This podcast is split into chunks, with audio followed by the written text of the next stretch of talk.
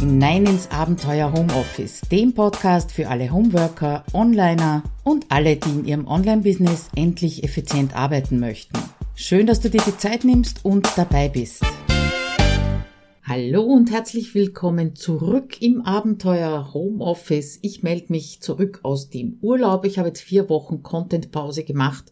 Ich hoffe zumindest, dass dir das aufgefallen ist, weil jetzt vier Wochen lang auch kein Podcast, also keine Podcast-Episode erschienen ist. Ja, einsteigen versuche ich sehr sanft äh, nach dem Urlaub. Also ich halte mir die erste Woche nach dem Urlaub auch immer relativ frei von externen Terminen, um anzukommen, um wieder reinzukommen, auch natürlich das aufzuarbeiten, was im Urlaub liegen geblieben ist und dann wieder fokussiert einzusteigen. Ja, und das ist im Prinzip auch das Thema von der heutigen Episode, die den Titel trägt, wenn du das akzeptierst, dann arbeitest du ab sofort wirklich fokussiert. Eine Episode zu einer, einem älteren Blogartikel, älter ist gut, der kam im April 2015 ähm, auf dem Blog. Das war also quasi drei Monate nachdem ich das Abenteuer Homeoffice erst gegründet hatte ja, nichtsdestotrotz hat er nicht an Aktualität verloren und ich habe dir ja vor einigen Episoden schon erzählt, dass ich eben jetzt ältere Blogartikel hernehme, sie ein bisschen aufpimpe und dir auch als Episode zur Verfügung stelle.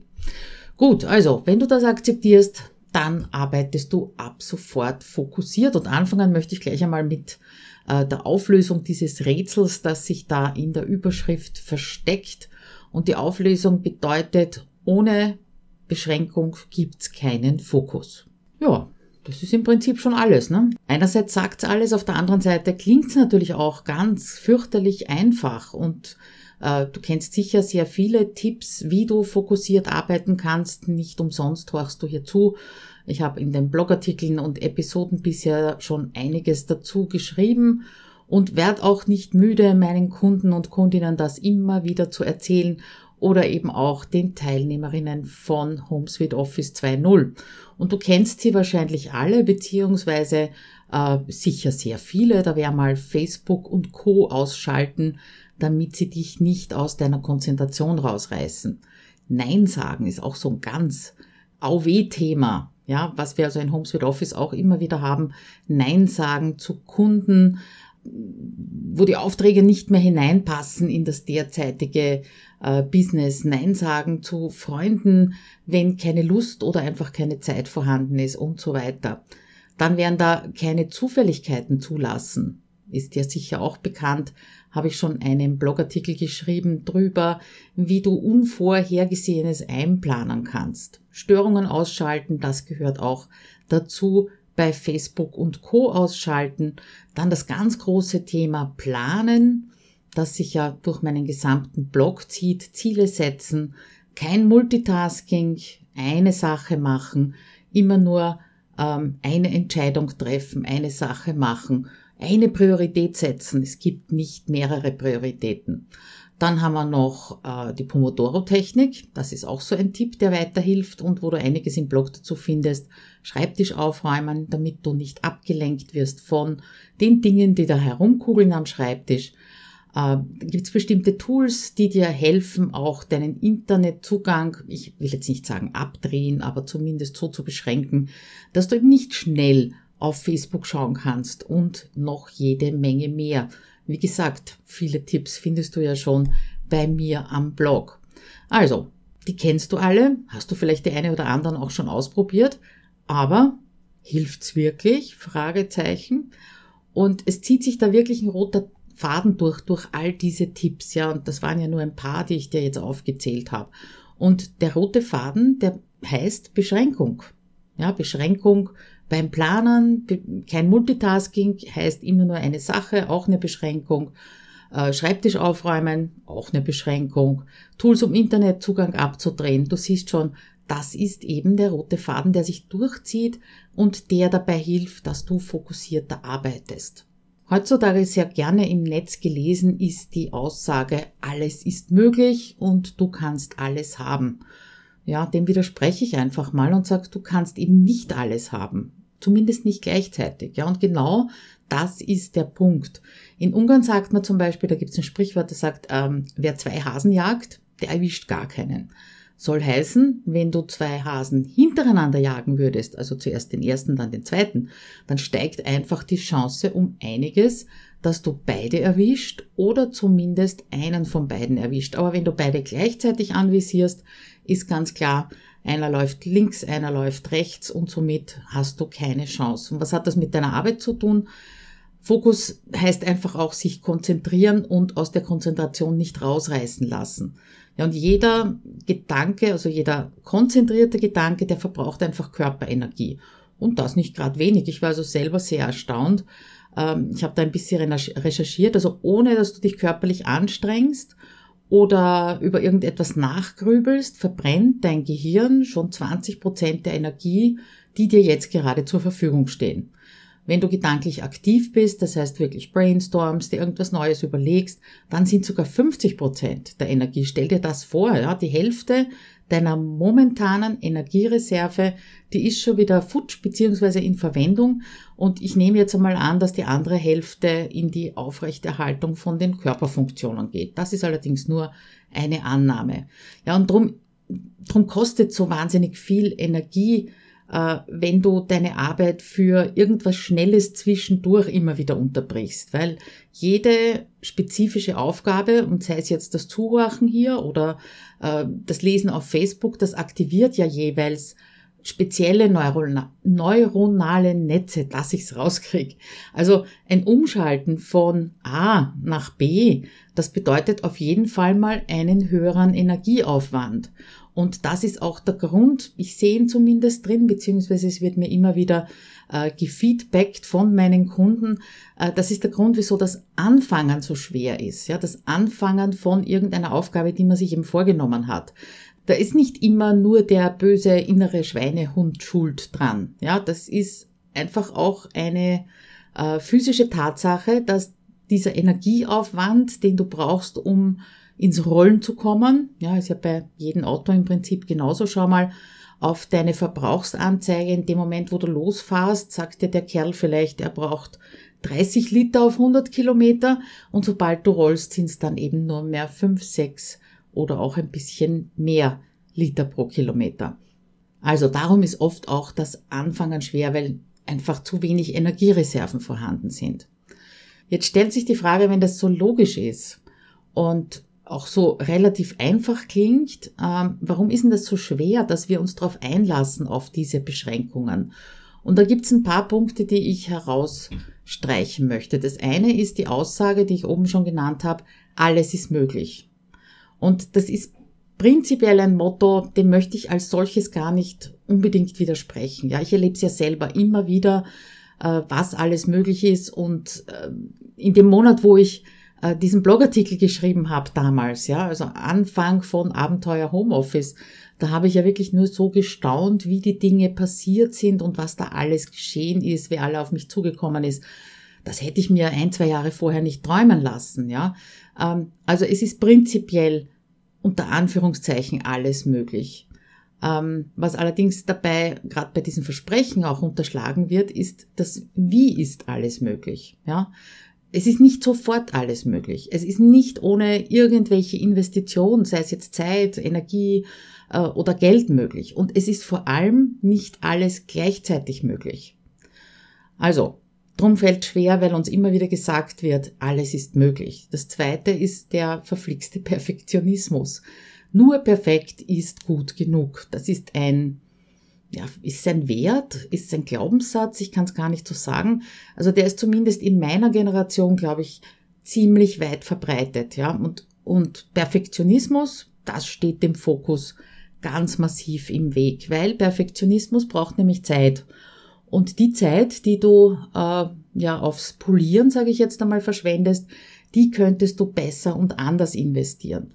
Perfektionismus macht auch nicht unbedingt glücklich das Erreichen von Zielen, äh, das Umsetzen, das Durchziehen von dem, was du dir vorgenommen hast, das macht eher glücklicher. Aber da hast du schon mal vorgenommen, irgendwas perfekt zu machen?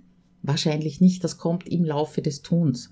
Ja, und Perfektionismus macht vor allem auch Druck. Und zwar ohne äh, deshalb eben ein besseres, qualitativ besseres Ergebnis zu, zielen, zu erzielen und ich sage auch noch, ohne dich eben zufriedener oder glücklicher zu machen. Also alles ist möglich, Perfektionismus und zuletzt hm, die Endlichkeit des Lebens, die macht es natürlich auch nicht leichter. Unsere Lebenserhaltung, die hat sich erhöht. Äh, Wissenschaftler sagen, äh, die Menschen, die es bis hierher überlebt haben, also inklusive meiner einer, die werden 100 Jahre oder älter. Die Dinge, die wir erleben, die wir sehen oder tun könnten, die werden aber auch mehr. Ja, nicht nur die Lebenserwartung, sondern einfach die Möglichkeiten werden mehr. Und ich bin jetzt Anfang 50 und mir ist durchaus bewusst, dass ich über der Mittellinie spiele und manchmal passiert's halt, dann überkommt's mich auch. Ich werde so ein bisschen trotzig, äh, dass nicht mehr alles möglich sein wird. Ja, also weder alles gleichzeitig möglich noch hintereinander. Dafür werden höchstwahrscheinlich die Jahre nicht mehr reichen. Manchmal tut das weh und manchmal trübt das eben auch den Fokus, weil man ein bisschen hektisch wird, was man nicht alles noch machen möchte. Und gerade bei Kundinnen, die so in meinem, in meinem Alter sind und die vielleicht jetzt erst beginnen, sich ihr Business aufzubauen, sich selbstständig zu machen, da ist das immer öfter ein Thema, diese Endlichkeit des Lebens. Und deswegen fällt es uns wahrscheinlich auch ein bisschen schwer, geduldig zu sein und mit Beschränkungen zu leben, obwohl wir es uns damit um einiges leichter machen könnten. Wo bringen dir jetzt genau Beschränkungen den Fokus? Werden wir mal ein bisschen konkreter neben all dem, was wäre, wenn. Also das erste ist ganz sicher die To-Do-Liste. Wenn die unendlich lang ist und wenn du beim Schreiben und beim Planen schon weißt oder ziemlich sicher bist oder es spürst, dass sich alles, was da drauf steht, im, in diesem Leben nicht mehr ausgehen kann, ja, äh, dann ist die Frage, warum solltest du dann konzentriert, fokussiert an diesen Dingen arbeiten, äh, wo du weißt, da wirst eh nicht fertig, ja, das geht sich eh nicht aus. Dein inneres Schweinehund, das ist Futter für ihn, der jubelt und der wird dir natürlich ein paar Hölzchen zum Spielen äh, zwischen die Beine werfen. Das ist ganz klar. Also beschränk dich einfach selber, indem du dir jeden Tag nur drei Dinge vornimmst, die du aber dann unbedingt erledigen möchtest. Was dabei hilft, ist zum Beispiel die 1-Minuten-To-Do-Liste nach Linnenberger. Die hast du äh, sicher auch schon mal äh, gesehen oder bist mal drüber gestolpert hier in meinem Blog. Und was auch hilft, ist vielleicht einer meiner späteren Artikel Streich die Hälfte von deiner To-Do-Liste, wenn du da mal nachschauen möchtest. Also bei der To-Do-Liste hilft diese Beschränkung auf jeden Fall, dass du dich eben besser konzentrieren kannst und den Fokus drauf halten kannst. Ja, und bei Zielen natürlich bringt's das auch. Ja, Ziele, was ist denn das? Das sind Hasen. Das sind, sind zwei, drei, vier, fünf, sechs Hasen, die du auf einmal erwischen möchtest. Ich glaube, das Sprichwort, das ist ja noch in Gedächtnis, dass das nicht funktionieren kann.